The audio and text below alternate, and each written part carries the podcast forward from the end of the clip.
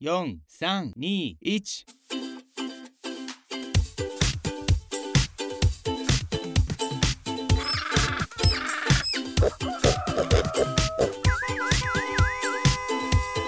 啊，不勉强了。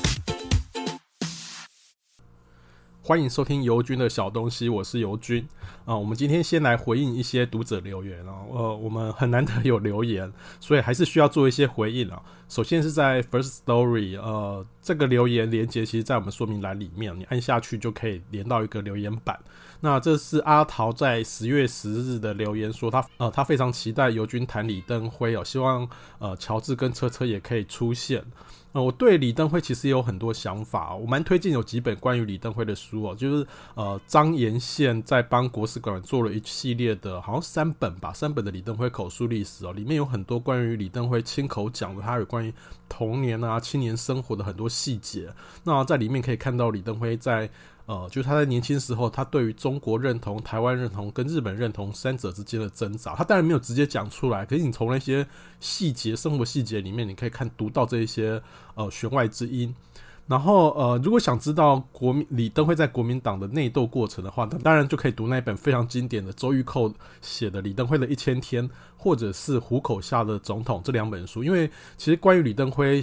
的书很多，那尤其是很多什么李登辉授权的书啊，或者是他亲口呃口述的书，其实很多内容都重复。那我最推荐的其实是李登辉的一千天跟虎口下的总统这两本书。那在那个国史馆的口述历史里面哦，李登辉会讲到日治时代他被日本人歧视的经验，然后之后又会讲到那个在政坛上被外省人就外省的那些国民党。呃，要员欺负的事哦，我一直觉得一个政治人物，他是不断去回应那个时代给他的难题啊。你说他有没有什么中心思想？也许有，但那个中心的那个想法，中心的那个思想，是在不断的各种挫折里面去形成。那另外一本跟李登辉有关的书，其实呃，大家可能。对这本书会有很很大意见。我我想推的这本书是张大春的《撒谎的信徒》，它是一本小说，但它的原型写的就是李登辉。那它里面这个里面的主角呢，是为了求生存、得到权利，他不断的说谎，说到最后，他连自己也不知道自己在相信什么。呃，张大春的小说技巧当然是无话可说，我我没有要批评他的那个小说呃技巧如何，但是这部小说其实本身是带着恶意的。我不认为说小说写的李登辉是完整的那个李登辉的真实内在世界，我会比较偏向这样子解读哦。这部小说其实是反映了部分李登辉某个时刻的精神样貌。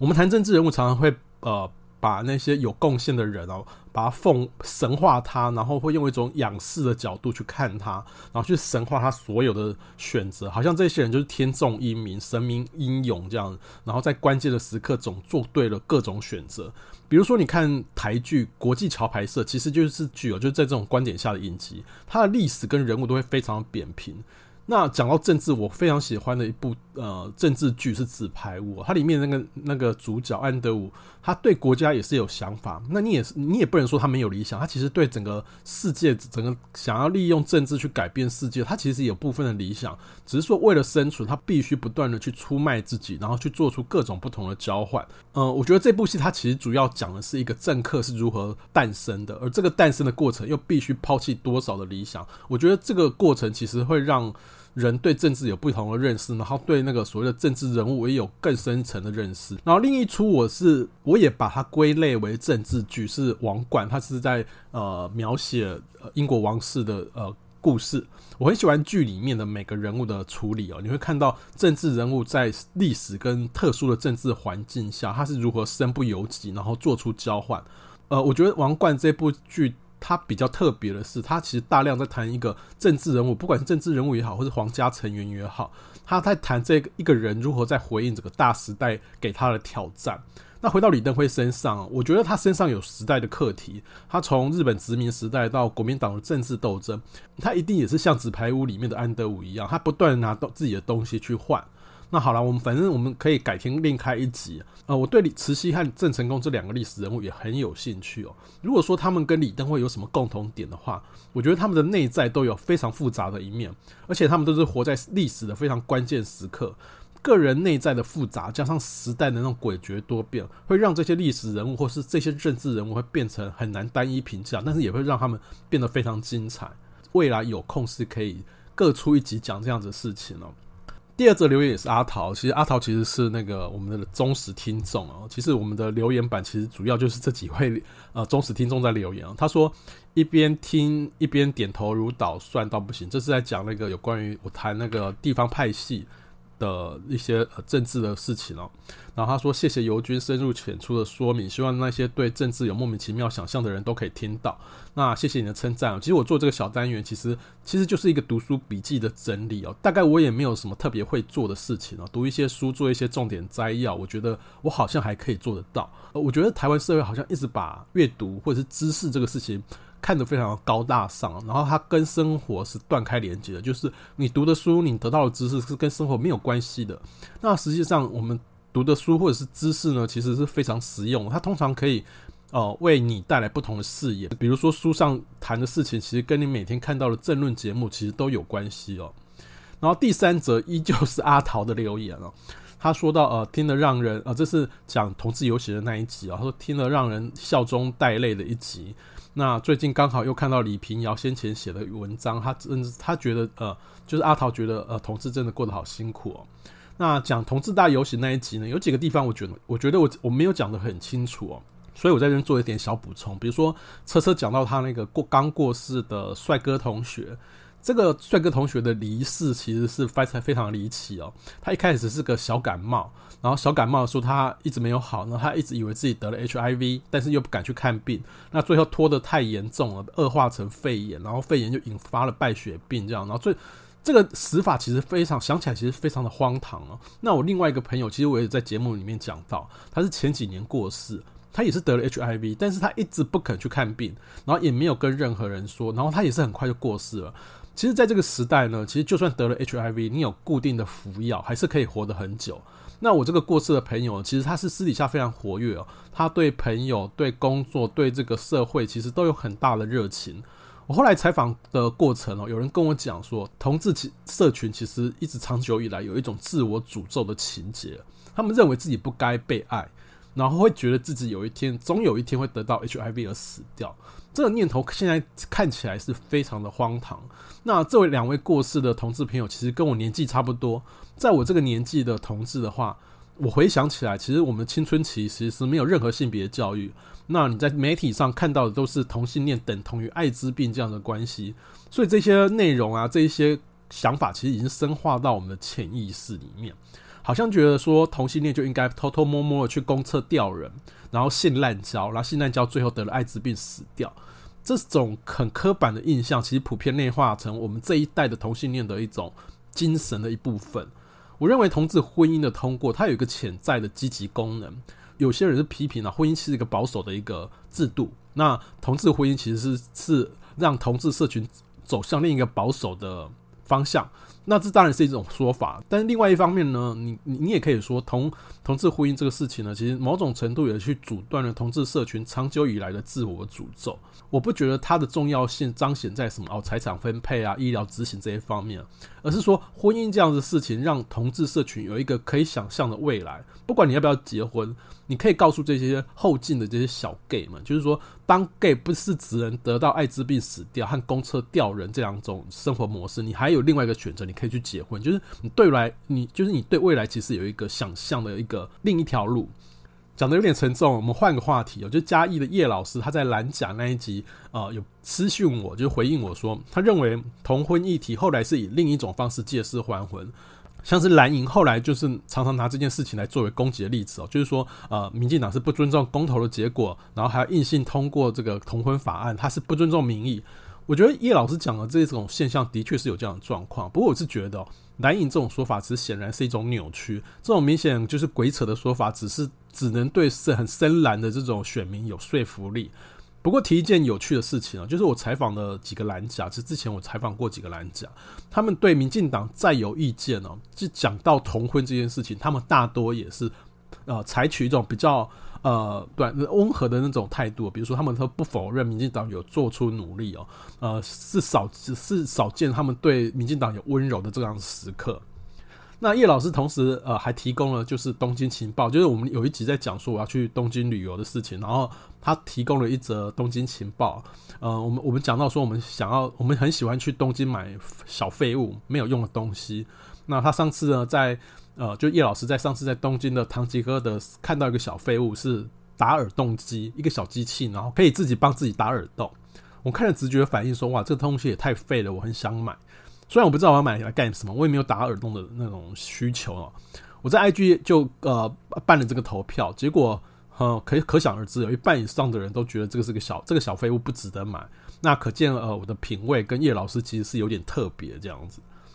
呃，录音的这一天哦，其实我刚好腰闪到，然后下班在家的时候，大多是躺在床上。那床边的窗外呢，其实是可以看到我最近种的，我窗外有种孤挺花，然后最近在开花。然后最近在客厅呢，有买了所谓的球兰，一种一种室内植物，一种球兰。那那个球兰非常香哦。呃，我看到这些植物，然后闻到这些花香，感虽虽然腰很痛，然后感觉心情好像会变好很多。刚好秋天是植物大发的季节哦。我们今天就来聊一下这些完美植物到底是为什么这么贵。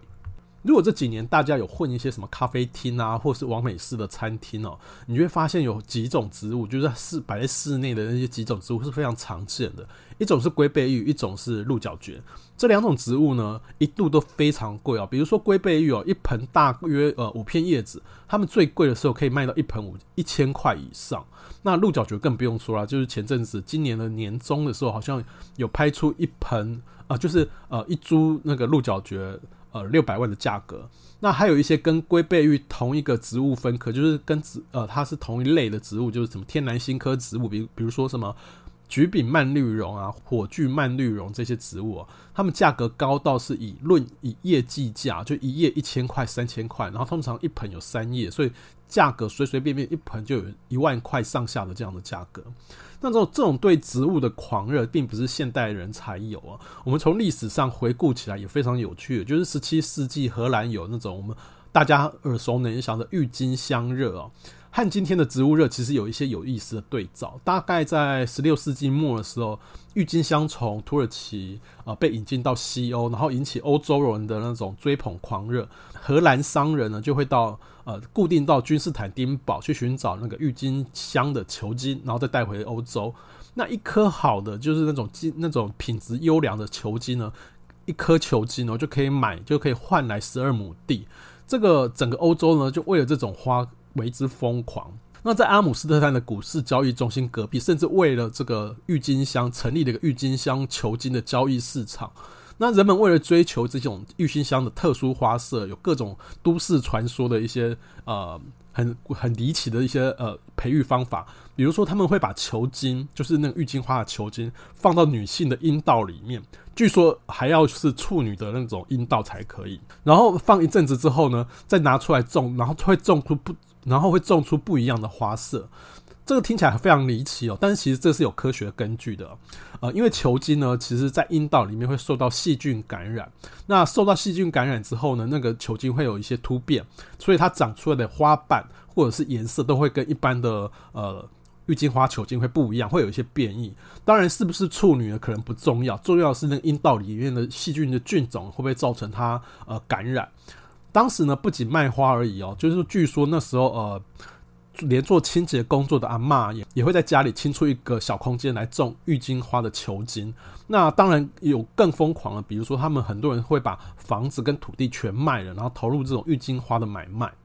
那时候的价格呢，一个下午可能就会翻一倍。你有钱的可能还买不到。于是呢，当时的欧洲人呢发明了一种类似现在那种期货交易的概念呢，就是说我愿意花多少钱。买你半年后或是一年后出产的郁金花球茎，然后我跟你签了合约，交货的时候我再付款。但是在这段还没有交货的时间呢，我还可以把这个合约拿拿去市场上去贩售，它已经有一种类似金融商品的味道。那郁金香的呃狂热，大概前后大约三年的时间哦，郁金香的价格被推得非常非常高。那后来就发生说，没有人愿意接手，就是没有已经没有人愿意花钱买这样子的花，于是价格就开始大量崩盘。很多人在市场上买到的各种呃什么半年后或一年后要交货的那种呃郁金花合约，一夕之间就不值钱了嘛。然后投入这些炒作的人，很多呢是卖房卖地去买这些合约，然后间接就造成他们破产，然后对当时的。金融秩序产生了一定的影响。对于这种植物的狂热，不只是那种炒作的金融玩家，不止当年十十七世纪的那些金融玩玩家，古代帝国其实还把植物当成一种彰显国力的象征。呃，有一个植物专家叫胖胖树，他曾经在脸书上写过一个文章，他就去回顾这种呃各个皇室王朝对植物的迷恋。比如说，他讲到呃法国路易十四，他其实在凡尔赛宫其实建立过一个植物园，然后里面全部放的是他们呃船队从中南美洲国家带回来的奇花异草。比如有什么呢？比如说有叶子上有破洞的龟背玉，其实就是我们现在非常流行的这种植物哦。还有很多各种叶叶子花色啊，非常奇特的观叶植物。我想很多就是天南星科的植物，因为呃中南美洲是雨林嘛，那雨林下层就是有很多这种天南星科的植物。其实这些植物也是我们现在非常流行的观叶植物哦。那不止法国，英国皇家贵族也有流行收集植物这种这种风气哦，而且种类非常多。它不止收观叶植物，它从什么多肉植物啊、积水凤梨啊，甚至猪笼草，他们都有收集。不止这些欧洲皇室哦，其实连中国的乾隆皇帝，他对西洋来的这种奇花异草也非常的感兴趣。他那时候还有请内阁大学士对于这些外来的植物做各种分类跟记录。那再近一点的话，比如说日本的日治时代，其实有很多的所谓的博物学家，他其实会搭着那种呃日本的战斗机，比如说日日本会要到呃。东南亚去执行呃空袭任务，或者是去执行侵略任务，那呃那些博物学家其实会搭着那些战斗机去一起到东南亚，然后去收集这些植物，去收集各种的那种奇花异草。那有很多的所谓当时的日本的那种啊、博物学家或者是植物学家，其实最后就是死在一些战争的呃飞机失事里面了。回回到讲到就是我们要讲这个网美植物的这个热潮，其实，在疫情期间哦，其实一开始是美国有拍出一盆就是佛罗里达的什么呃幽灵蔓绿绒，就是有一个有个非常奇特叶叶子的一种蔓绿绒，它拍出的价格是一盆六十万台币。啊，然后这种植物是它的叶子非常奇特，它长得像鬼魂这样子，然后啊，也有人说长得像龙爪。那这些植物为什么会这么贵呢？其实当时一个很主流的说法，很多人倾向的解释是说，呃，在疫情期间哦，大家没有地方去，只能在家种花。呃，基本上我觉得这个说法好像不太够。你待在家里可以做很多事，为什么一定要种植物呢？种植物为什么一定要挑天然新科这一类的植物呢？那这种说法也没有办法解释说，大家在家里种植物，为什么种一种最后，呃，佛罗里达的那个呃植物会拍出六十万这种天价？其实他没有办法解释啊。我个人猜测，其实从大环境来看，就是在疫情的那那几年，其实各国政府在大傻币，就是狂印钞票，它其实是为了刺激那种经济发展，然后造成市面上的资金过多，于是于是这些大量的热钱呢，会流进各种炒作的标的物，比如说在疫情期间呢，呃，听说二手的精品市场，它的价格被推高了，就它的精品的价格变得非常高，这些高价的植物其实。就是在这样这个大环境的背景，就是资本呢、金钱呢会去寻找一些可以赚钱的标的物，然后他们就会找上了植物这样子的炒作。植物真的是可以投资赚钱吗？这件事很有趣哦。我问了植物保种中心的研研究员哦，把植物当成那种贵金属啊，或者是当成股票啊、期货来投资，是一件很危险的事。这是他的看法哦。他的看法很简单哦，他认为说植物的价格跟稀有性无关，也就是说这个植物贵不贵跟钻石黄金是不一样，钻石黄金值钱是因为它们在地球上稀少的，可是植物并不是，它贵并不是因为它稀少。他举了一个例子哦，比如说英国皇家植物园有收了一株从非洲带回来的叫伍德苏铁，那伍德苏铁呢其实是呃有分为雄株跟雌株，它必须要雄株跟雌株交配之后才能产出下一代。而英国收了这些呃这株伍德苏铁其实是雄的，是雄株。然后野外的伍德苏铁呢已经完全绝种了，也就是说呢，皇家花园的这一株苏铁，它注定要孤单一辈子，不会有后代，而且全世界只有剩下它这一棵。听起来好像有点悲伤哦。不过这株单身的植物其实也没有被拿来炒作，虽然它很珍贵，它但它不见得是可以在市场上炒作，所以它也不会有很它的价格也不会高到非常离谱。所以，就算你是稀有植物，现在的科技非常发达，其实还是可以靠主培，也就是说，也就是那种组织培育的手段，复制贴上去，无限复制同一个植物。这种做法呢，通常就是取植物的某段细胞，可能是叶子啊，或是茎的细胞去做培育，然后让它长出新的一颗。这种主培的技术呢，台湾非常的强哦，因为台湾曾经是兰花王国，很多兰花业者繁殖兰花用的就是这种主培艺、主培的技术。台湾人在植物圈子里面哦，号称什么植物都煮得出来，所以现在什么植植物红就会拿来被复制，复制完之后大量生产之后，价价格就会掉下来。主培听起来好像很恶劣哦，难道没有法律问题吗？这的确是一个灰色的地带哦。照理来说，植物有所谓的品种权，呃，就像我们之前讲过啊，那种大麻，大麻有些名贵的品种有品种权，你不是可以任意的繁殖。那像兰花也是哦，兰花甚至有一个跨国的兰花协会，它总部好像是在英国吧。协会去会去呃认证每个品种，那只有拥有品种权的那个园艺农场，它才能生产贩售。如果你偷偷去呃繁殖人家的兰花，协会是不会发许可证给你，会让你的那个兰花卖不掉，甚至会把你踢出那个协会，让你无法去做那种兰花的进出口生意。所以兰花这个品种有一个非常强大的背后的组织在支撑这个品种权跟规范整个市场。但并不是所有的植物都有这种强力的组织在规范市场。比如说，日本在培育多肉植物是非常有名哦。曾经有一款多肉植物，我忘记它确切的名字哦。它一刚开始上市的时候，一颗小小的多肉植物就好几千块的那种价格。但是台湾人就是把它买回来，然后做主培，隔没多久呢，就变成一颗一百。那像我们前面讲的那个圣女圣林曼绿绒啊。就是那个佛罗里达幽灵那个曼绿绒，它曾经拍出是一盆就是六六十万嘛，那几个月之后呢，台湾就出现了呃一盆一千块，就是他把它拿回来做主培，然后可以大量的便宜贩售。台湾做这种主培的这种工的事情做太多，所以很多的国外的植物育种专家，他们很怕把植物卖给台湾人，因为一卖给台湾人，可能就会被呃破坏价格，然后就整个市场会崩盘。这也回到我们前面说的，所以你把植物当成一个投资的一个呃标的物，其实是会有风险的。因为植物不只说它会自己繁衍下一代，更可怕的是现在科技已经发达到可以用组织组织培育这样大量生产这些植物。换句话说呢，这个植物在某个时刻虽然很贵，但是你只要忍一下，过个半年之后，价格大概会掉下来。所以这种投资的风险很大，而且它的获利的空间也很小。在这些植物的研究者眼中呢，他们看到疫情期间这些被炒高的、被炒作的这些呃植物，他们也觉得非常不可思议哦。那时候被炒作的这些植物，大部分是一些天南星科的植物，比如说像是龟背玉啊、蔓绿绒啊这一些植物。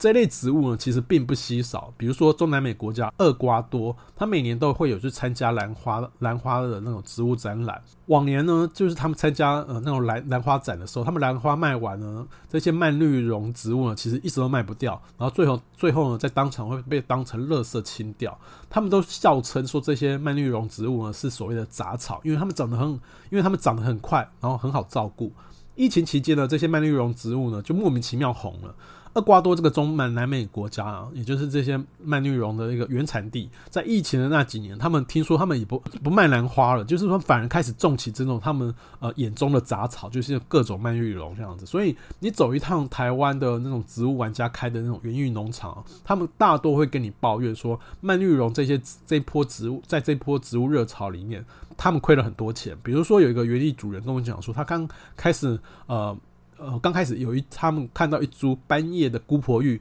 可以卖到一盆就是一万多块这样，然后他就买了几颗呢，回来种在农地上，打算拿来繁殖，然后繁殖来卖。结果没想到几个月的时间，他整片农地就全部长满了这种斑叶姑婆芋，然后他心里就想说啊，完了，这种植物终有一天会崩盘，因为它实在太好长了。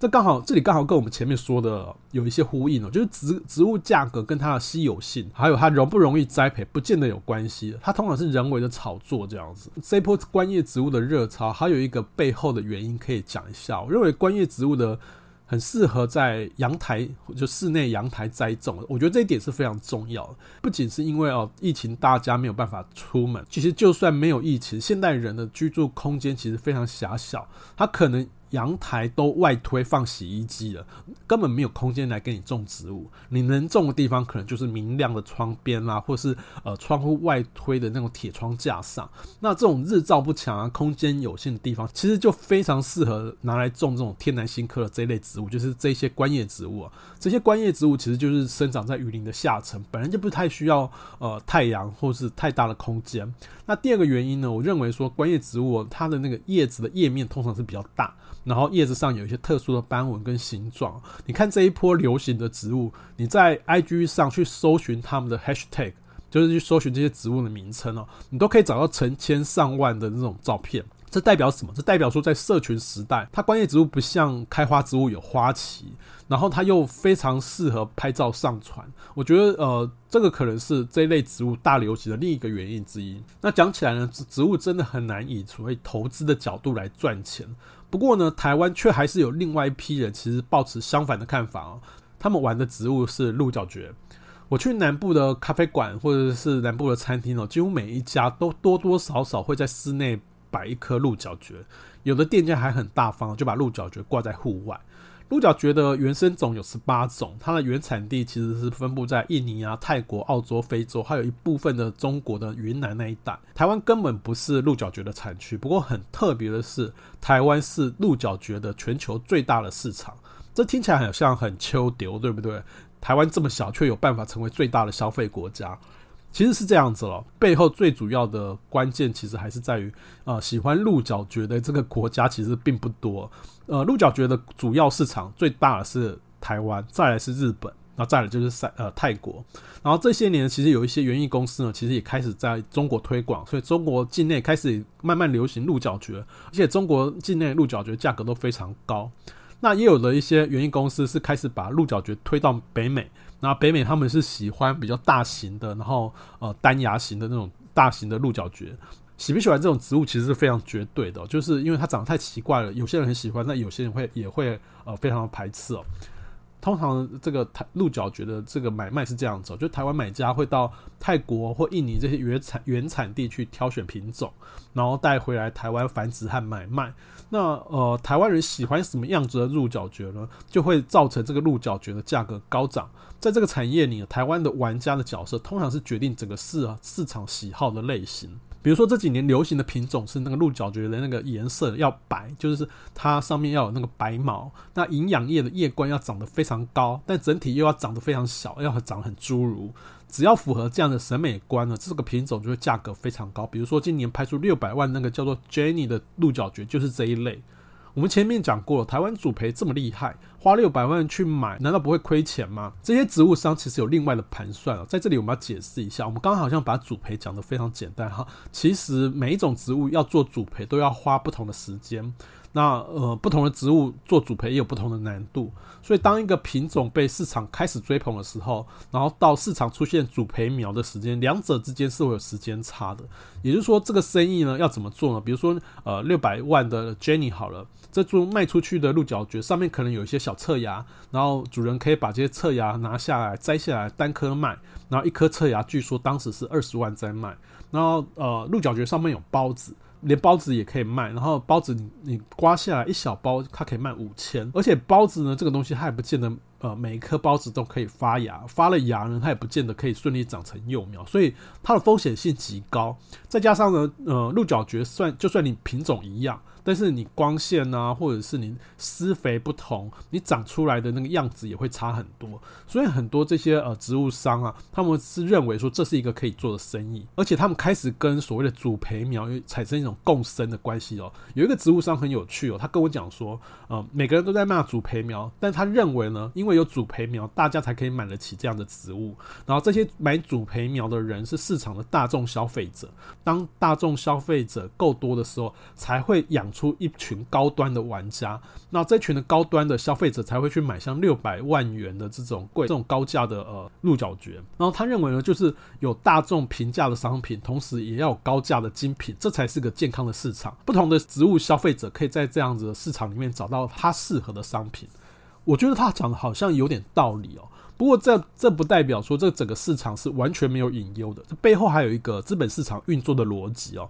对这些植物商来讲，他们要不断的去开发新的品种，去各种植物比赛的场合去寻找那些所谓的冠军鹿角蕨啊，或者趁市场还没出现主培苗的时候先赚一波，然后呃，当主培苗出现的时候，他们又要再去找新的品种，然后一段不断不断的循环下去。所以呢，如果说有一天新品种不再被消费者喜欢，或者是说品种已经达到瓶瓶颈了，已经没有出现新的品种的时候，那可能就是市场停滞的时刻。那鹿角蕨会不会像十七世纪的那种郁金香风潮引发的那种金融动荡呢？我觉得应该是不会哦。台湾拍出六百万的这个鹿角蕨，看起来好像非常扯哦，但是之后也没有再拍出更高价格的植物，似乎这也就是炒作的高点了。那我觉得。最关键的一个差异点是，那时候的郁金香买卖已经有点是期货化的那种金融商品，就是说你可以拿着半年后的交货合约去市场跟人做各种交易，然后不断的转卖，然后不断的推高，不断的炒作。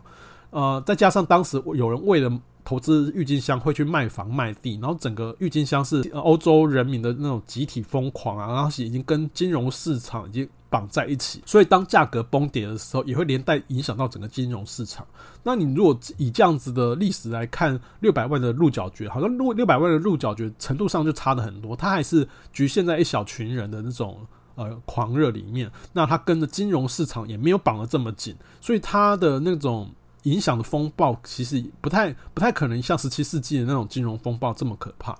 那再跟大家分享一个有趣的植物的小故事哦，就是这几年其实非常流行斑叶植物，就是植物上面长白斑。比如说龟背玉呢，如果有上面有白斑或是黄斑，它的价格就会翻倍上涨。那我问了一些植物玩家，是不是斑越大越值钱？诶，照理想象是没错，就是叶子上的白斑的部分是没有办法行光合作用，它是一种基因突变，一种变异。那这种植物呢，因为叶子没有办法行光合作用，所以通常它们是会长得比较不健康，比较不好照顾。那照理来说呢，斑越大或者斑越多，其实越值钱。但但是呢，当斑多到一个程度，比如说你一整片叶子有一半以上是白色，或者整片都变成白色，那植物的主人也会很想哭，因为整片白色虽然看起来非常美，但是美归美，白叶是没有办法行光合作用。也就是说，当白斑它太大块的时候，会造成整个植物的不健康，可能会整棵植物死掉，或者是它叶子根本就是会枯掉。那这几年呢，还很流行一种植物，就是所谓斑叶香蕉树哦。